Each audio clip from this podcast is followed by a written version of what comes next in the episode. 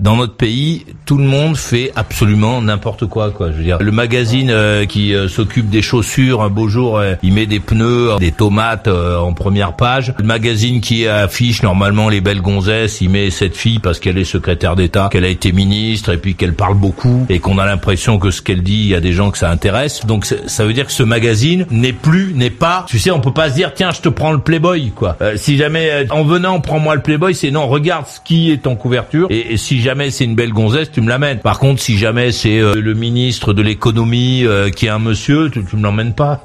ah, tu n'es pas d'accord Bien vite. Alors, tu vas là, je te prie Ajoute maurice.usa, maurice.usa sur Skype.